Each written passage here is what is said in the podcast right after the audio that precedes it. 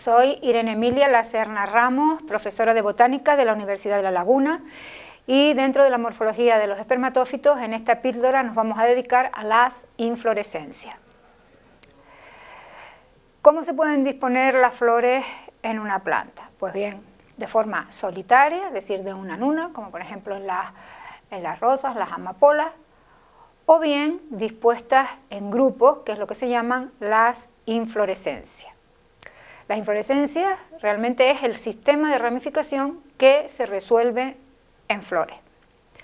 En una inflorescencia podemos distinguir el pedúnculo de la inflorescencia, a partir de donde se produce la ramificación, el eje de la misma, que se llama raqui, los pedicelos de las flores y las brácteas, o esas hojas modificadas, esos bisófilos, los más alejados son las brácteas y los más próximos a las flores pues serían las bracteolas. O bien hay casos donde tenemos, se desarrollan a partir de lo que se llama el escapo floral, sobre todo en las plantas acaules o subacaules. Dentro de las angiospermas nos encontramos eh, las inflorescencias simples, que a su vez pueden ser indefinidas, indeterminadas, racemosas o abiertas. Las cuatro denominaciones se refieren a lo mismo. Y por otro lado, las definidas, determinadas, cimosas o cerradas. Y las inflorescencias compuestas. En el caso de las inflorescencias simples, las inflorescencias indefinidas, indeterminadas, racemosas o abiertas, son aquellas que potencialmente no dejan de crecer, es decir, siempre tienen el, ápice, las yemas florales que pueden seguir dando flores. A su vez, encontramos distintos tipos de inflorescencia simple. En primer lugar, tenemos los llamados racimos.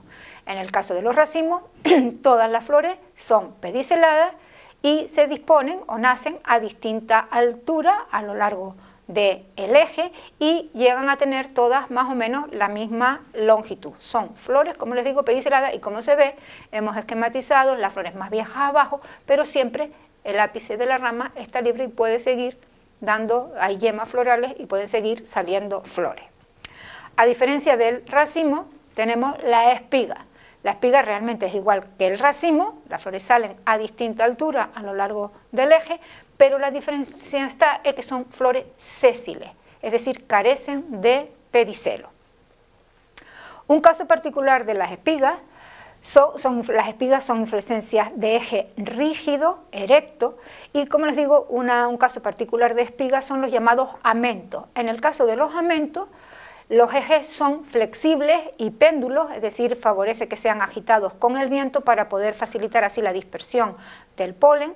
Y en este caso son igual que las espigas, flores sésiles, sentadas, que se disponen a, distinta altura a lo largo del eje, pero generalmente además son flores unisexuales. Vemos aquí las femeninas en la, en la base y las masculinas en el ápice, pero siempre pueden seguir saliendo flores. En el caso del corimbo, son, igual que el racimo, son flores pediceladas, no son sésiles, salen a distinta altura a lo largo del eje, pero a su vez llegan todas a, alcanzan todas la misma altura, la misma eh, longitud. Siempre pueden seguir saliendo nuevas flores por el centro de la inflorescencia. Y otro tipo es la umbela. En el caso de la umbela, pues las flores también son pediceladas, como en el racimo y con el corimbo, se parece al corimbo porque las flores llegan todas a la misma altura, pero la diferencia está en que no salen a lo largo del eje, sino todas juntas en forma de un verticilo en el eje, pero que siempre por el centro pueden seguir saliendo nuevas flores y suelen estar rodeadas de las brácteas dispuestas en verticilo formando lo que se llama un involucro de brácteas. También dentro de las inflorescencias indefinidas o racemosas tenemos el capítulo. En el caso del capítulo, lo que ocurre es que el eje de la inflorescencia se ensancha, se dilata, formando lo que se llama el tálamo o receptáculo y las flores se insertan todas a la misma altura y son flores sentadas, flores sentadas y están rodeadas por las brácteas que están dispuestas en uno o en varios verticilos formando también lo que se llama el involucro de bráctea. Ejemplo típico tenemos de los capítulos en la familia de las teráceas de las compuestas. Por ejemplo, la típica margarita, la típica margarita no es una flor, es una inflorescencia formada por muchas flores, en este caso de dos tipos. Las del centro son flores pequeñitas tubulares sentadas, se llaman flósculos, y las de la periferia, las de si no me quiere, no me quiere, pues son flores eh, más coloreadas, también sentadas, eh, de tipo liguliflora, que son las llamadas lígulas. Tenemos el tálamo y los tipos de flores, en este caso flósculos y lígulas. Hay otros tipos de capítulos donde todas las flores son iguales, tipo flósculo, y otras donde todas las flores son también iguales, pero de tipo lígula. Esos son variantes dentro de la familia esa en concreto que nos estamos refiriendo. Vemos el involucro de brazos. También en los capítulos pues, eh, interviene la forma del tálamo, es decir, de esa parte ensanchada del eje. Puede ser un tálamo más o menos convexo, redondeado, cóncavo o incluso un tálamo plano. El caso de las inflorescencias definidas, determinadas o cimosas, lo que ocurre es que eh, están rematadas por flores, es decir, no pueden crecer indefinidamente, sino que eh, está rematada la, la, yema terminal por una flor y luego es sustituida, crecen las flores, nuevas flores por yemas que se desarrollan por debajo. Puede ocurrir que sea eh, una, como en este caso que tenemos aquí, donde la rama está rematada por una sola flor y por debajo de ella sale una nueva ramificación. Esto es lo que se llama un monocasio. La rama siempre, una rama, una flor. puede ocurrir que todas las ramas estén dirigidas hacia el mismo lado, tenemos los llamados monocasios escorpioides, o que estén dispuestas de forma alternada y tenemos los llamados monocasios helicoides. Si por debajo de la flor terminal salen dos ramificaciones, tenemos lo que se llama un dicasio o una cima bípara. En este caso son monocasios o cimas uníparas. Como vemos aquí, ramas rematadas por una flor, la más viejita, más abierta, y por debajo dos nuevas ramas, cada una con una flor. O aquí, nuevas ramificaciones, van siempre de dos en dos.